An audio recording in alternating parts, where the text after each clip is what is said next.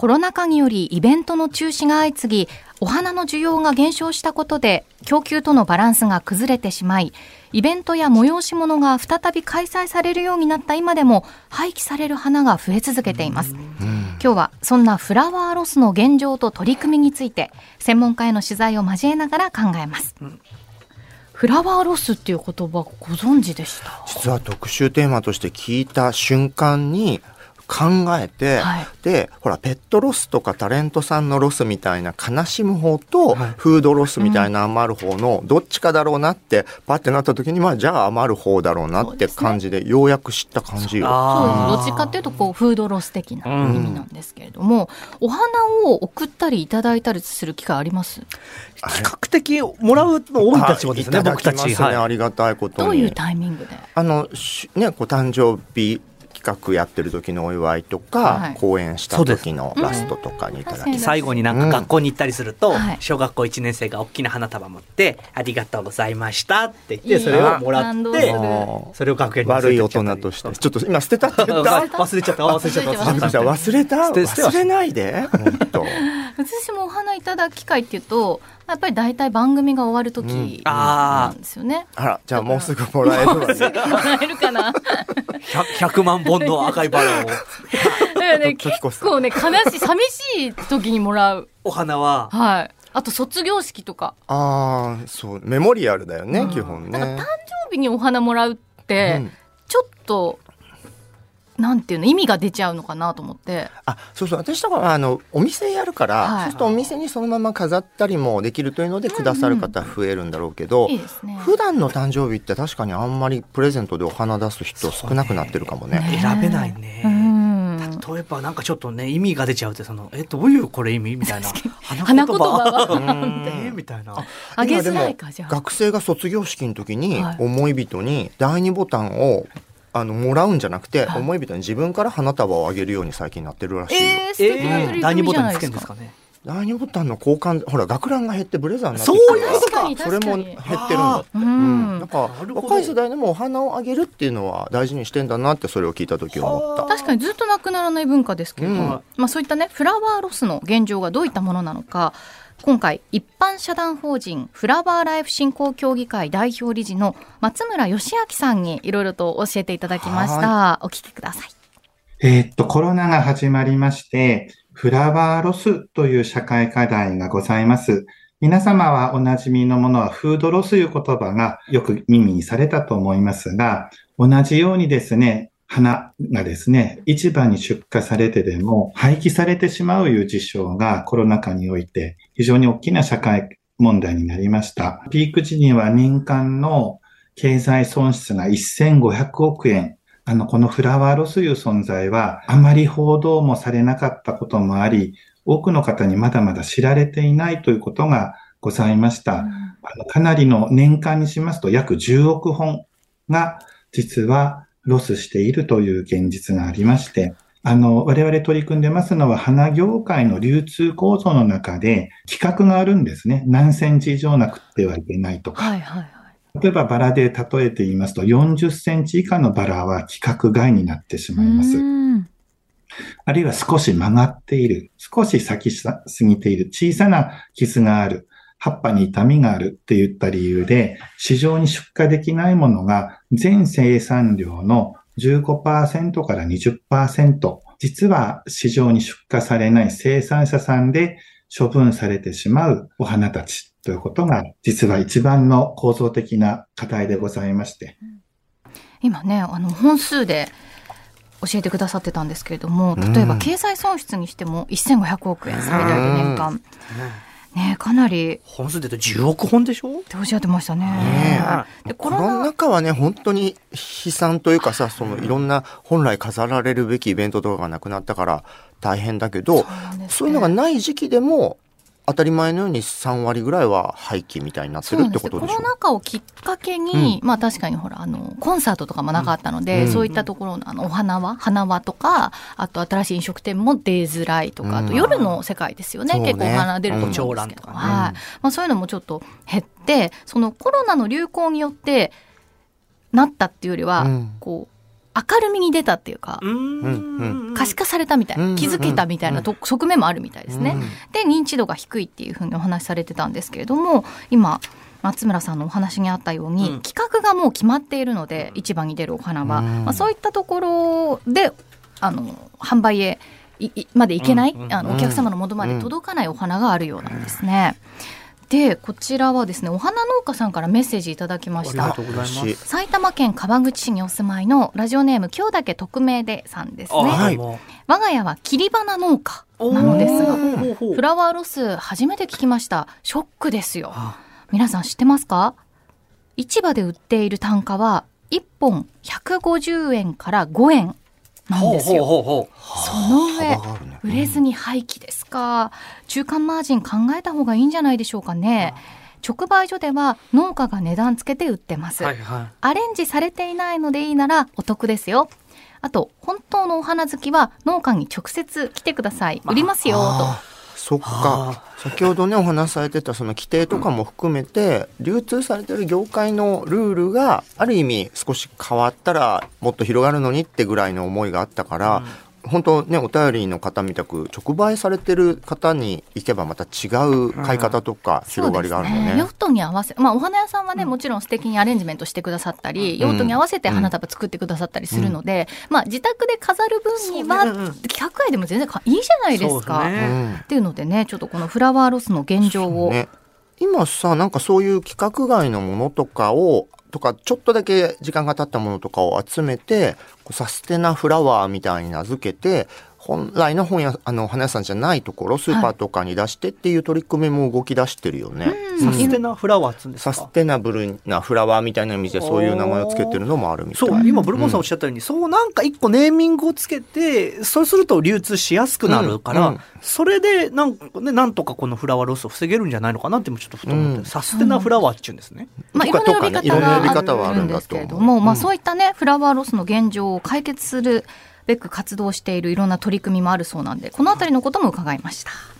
えつい先月は、あの、能登半島に避難所にお花を届けるということも、このフラワースになる予定の花たちを避難所の方に、えっ、と、メンタルヘルスのところで、心の癒しですね。あの、震災当時はやっぱりショックがあって、お水の確保、お手洗いの確保、食べ物の確保、あの、暖かい確保というところが当然優先されるんですけども、2週間後に、1月14日に、震災から2週間後にですね、あの、ガーベラ、桜、チューリップをお届けしたところ、大変喜ばれまして、多くの方が笑顔になって、一足早く春が来たということで、避難所の皆さんも花を飾るのを、あの、急遽ペットボトルを花瓶にしたり、水が断水が続いてますので、はいだから水も一緒に運んでですね、この避難所中を花でいっぱいにしたという活動もさせていただきました。もう一つ、あの、実は身近に感じていただける企業の導入事例をお伝えしたいんですが、はい、ありがとうございます。フレッシュネスバーガーさんは、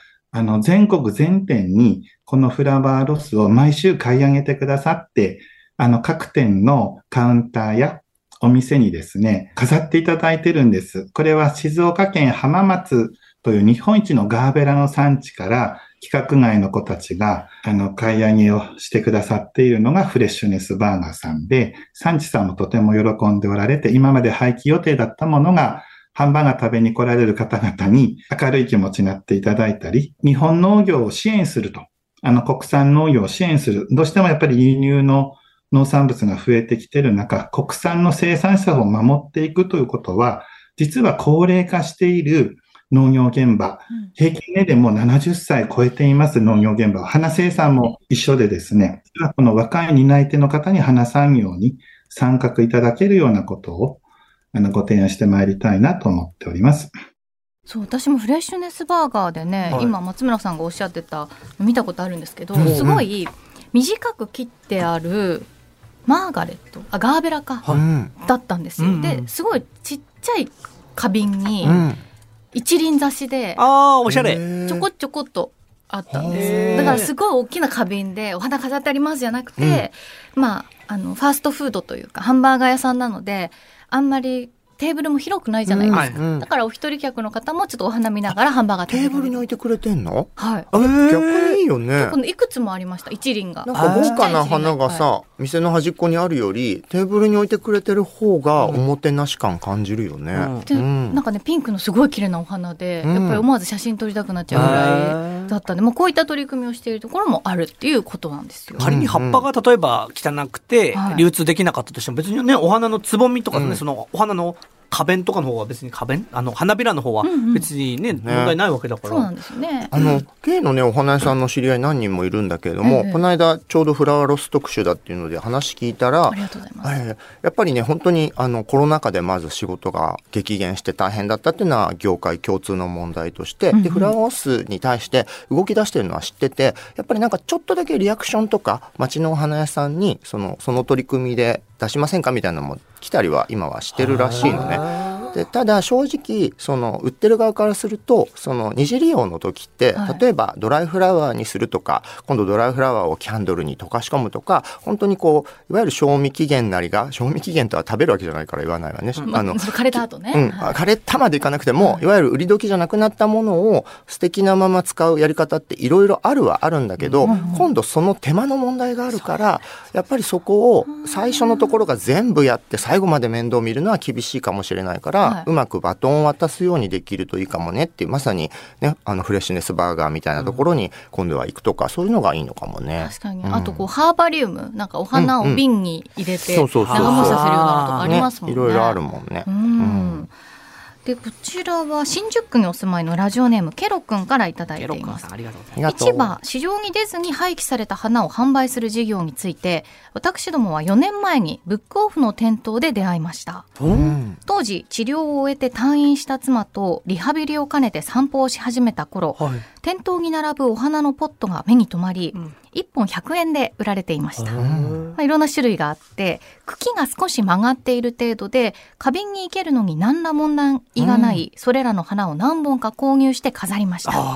以来毎週のお花摘み楽しんでおりまあすー毎週のルーチンになって。ねえ。最近取り扱う業者さんが変わり値段も少し上がりましたがこれまで廃棄されていたとは思えない美しい花たち、最後に、えー花首となって、うんうん。小皿の中で私どもの目を楽しませてくれていそうます。そう短くなるとね売れなくなったりするけど最後花首だけねこう水を入れたお皿に浮かべて部屋に置くっていうのもね、お花屋さんも言ってた。うん。だからなんかそのホテルとかすごいちゃんとした結婚式とかだと、うん。さっきおっしゃってたように40センチ以上とか、長い茎で立派なお花が必要だと思うんですよ。でそういう時はそういう時で必要なもので、日常をこうちょっと彩ってくれるものは、うん。もちろん短いものとか、うん。なんか咲いていれば十分なんか心に。豊かさをもたらしてくれるなって印象ありますね。あと日常使いを今どれぐらいの人たちがちゃんとできてるかよ。ねあなた今綺麗なこと言ったけど、あの自分のためにお部屋にお花買って飾ったりしてるのって話よ。そうなんですよ。で私も一人暮らし始めて、うんやっぱお花なんて飾らないんですよ。でもでもね番組が終わるたびにもらうわけですよ。うんうんだから実家に花瓶取りに行って、うんああ、花瓶はあるんですそうやっぱりね。だから花瓶はあって、いつも工夫してる。でもわかんないから、なんか首を自分の方に向けるみたいな。ああ、こっち向けて。さあやっぱいいなとは思うよそうね。なんですよ。うんで、嬉しくないこと絶対ないから、お花もらって。うんそうそう花くれるなよみたいな人いないじゃないですか。うん。うんえ？いやいや、もなんか状況にも、ものすごい100万本のバラがいきなりね、置いてあったら、あんまり、本当は嬉しくないんじゃないかとか思うけどね。うん。あなたにあなたに。あげる。ちょっとしたね、花束とか、やっぱね、そうそう、普通は嬉しいよね。普通は嬉しい。うんあと最近って、いろんなこう、通販サイトでも、フラワーベースっうんて。流行ってますかそれ花瓶のことなの。ええ花瓶をなんかフラワーベースと呼んで。流行ってんのよ、なんか一輪雑誌のおしゃれな。贈り物とかとしてもってことはね。うんなんか、そのフラワーベース自体がオブジェみたいになってたり。あなんか一輪挿しし。流行ってるよね。やっぱそうなんですかね、あれね。昔の大きい花瓶よりもなんか本当にさりげない。なんかほら、100均とかにもああいうのってあるんじゃない、はいはいああいうのを本当にちょっとしたところにちょんと置くみたいな。うん小さな可愛らしさみたいなのがインテリアでも来てるイメージがあるよね。そうなりたいだ。そういう生活になりたい そういう。生活になる。今回ね吉村さんにねあのあ松村さんにごめんなさい松村さんにお花を長持ちさせるための秘訣を教えてもらったんです。おはい。あの、お水が腐っちゃうんですって。だからなるべくやっぱりね、新鮮なお水に変えるっていうこととか。あと、茎の先を数センチのところで切って、うん切り口の鮮度を保つとか、はあはあと水を入れすぎない？切り口がお水に浸かってればいいんですって。あ。あ、じゃあ、そんなにそこまで必要なわけではないんだ、お水が。ジャボジャボ入れてた。ジャボジャボ。ジャやっぱジャボジャボだとそれはそれでよくないんだ。それお水が腐りやすいんじゃないですか、ね。あ、そっか。腐るもとを多く入れちゃってる状態になるあとわけね。10円玉を入れるとか。10円玉を入れる？はい。あと、こうよくお10円花玉の説明そうそうそう、だ。なんでなんで？ね 聞いたんだけどね忘れちゃった。後ろを向いて10円玉を投げるんですか？同イオンが出てくる。そう同イオン。同イオンああ、いいじゃないですか。イイオン大事。イオン大事。ただよく花束もらうと一緒になんかついてきません？てきますあのお水に入れる。醤油みたいなお感じの。醤油みたいな。醤油じゃない。お醤油袋みたいなのに入ってる。やっぱそういうのを利用するっていうところですね。うんでもその、揃って例えば40センチで揃わないと、その、し市場に出ないっていう問題をどう解決するのかっていうと、なんかお花農家とかそういう取り組みをしているお店に買いに行くっていうのが我々が出会うことなんですか？ね。あさっき言ってたね、うん。一事業者さんだとそういう規約によってはい。奪われた花がないみたいなのも素敵だし、はい。あとさっきの感じだとさやっぱ法人がすごい昔はつく使ってたからその法人のきなんか規定の綺麗な花じゃないと困るよっていうところから個人だったら何でもいいんだから、うん。個人のお家でお花をたしなむ人口を増やすっていうのも大事なんじゃないの？そうですね。あと、このフラワーライフ振興協議会さんも、まあそういった本来は廃棄されてしまうお花をオンラインで販売されていたりとか、さっきメッセージにいただいてたこうブックオフの取り組みとか、まあそういう制度をやってるところもありますし、さっきお花農家さんがメッセージくださったように直接売りますよっておっしゃってる方もいらっしゃるし、だから用途に合わせてですよね。うん。うん。もちろんちゃんとしたさ、あの、プロのフラワーアレジメントの方がやって、お花屋さんが作ってくださったお花束が必要なこともあるし、はい。うんうん、用途に合わせてちょっとお花をね生活に取り入れたいですね、うん。引き続きお花についてのメッセージお待ちしています。なんかねパンツのお話ばっかり。お花についてのメールも送ってくだおさい、花。うん。メールアドレスおいでよアットマーク JOQR.net です